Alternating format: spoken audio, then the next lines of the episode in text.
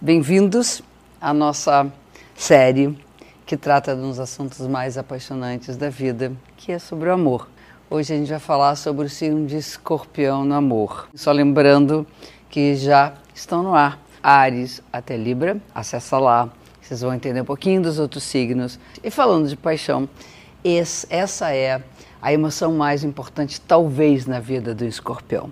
Eu sei que as paixões podem ser é, direcionadas a N coisas. Né? Nós podemos apaixonar por um trabalho, por um projeto, uh, por um sonho, mas se apaixonar por uma pessoa no escorpião uh, é tão bom quanto em todos os signos, porém é, tem uma qualidade ali que é típica dessa simbologia, que é a profundidade. Os escorpiões são muito profundos e a densidade das emoções, do envolvimento e da entrega não tem para ninguém. Isso às vezes se rasga inteiro quando não encontro com aquela pessoa que rola aquela química, que rola aquele borogodô. O signo de escorpião tem relação com a sexualidade na sua simbologia, fala de vida e, portanto, nós vamos falar da sexualidade. E a sexualidade é intensa, é, é, algo que move a vida. Escorpião fala da finitude. A gente vai partir desse planeta um dia, então vamos viver o aqui e agora com todo, tudo que tem direito. E o amor, nossa, como tem essa estreita relação com o sentimento da paixão, eu acho que é alimentar a fogueira que faz com que o encontro seja intenso. Essa é uma das, vamos dizer, formas mais comuns mais frequentes que a gente encontra nos escorpiões para viver o encontro com uma outra pessoa. Agora, as inseguranças do escorpião, já que tudo tem seu fim, já que tudo acaba, ele anda sempre ali flertando constantemente com essa possibilidade, mesmo que seja de forma inconsciente e, em geral, é inconsciente. Não fica lá o tempo todo tempo pensando, a não ser que seja muito neurótico nessa coisa, ou seja, amanhã vai acabar, um dia vai acabar, mas lá no fundo, no fundo, está uh, presente essa certeza de que nada dura para sempre então, dependendo da situação em que a pessoa se encontra, dependendo do tipo de vida que a pessoa desenvolveu, que ela tem como sua bagagem, muitas vezes ele sai meio que detonando tudo para não sofrer a possibilidade de uma perda. Então, acelera um pouco as coisas, uh, dá defeito aqui e ali, e acaba que a coisa pode até se dissolver.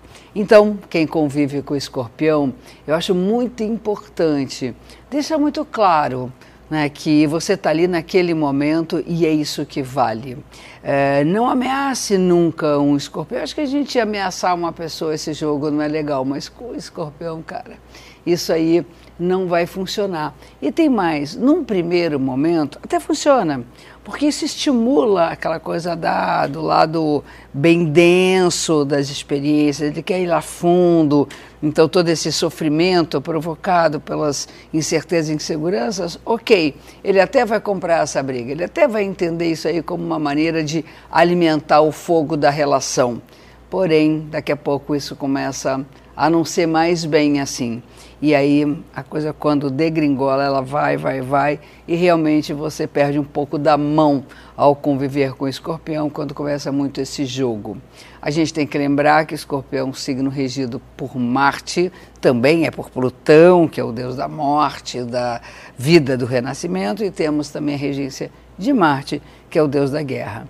E uh, essa guerra, essa disputa para ver quem ali está numa dominação, é uma coisa que costuma acontecer quando você se relaciona com escorpião, até entendendo quem é escorpião, de que isso está uh, presente no convívio.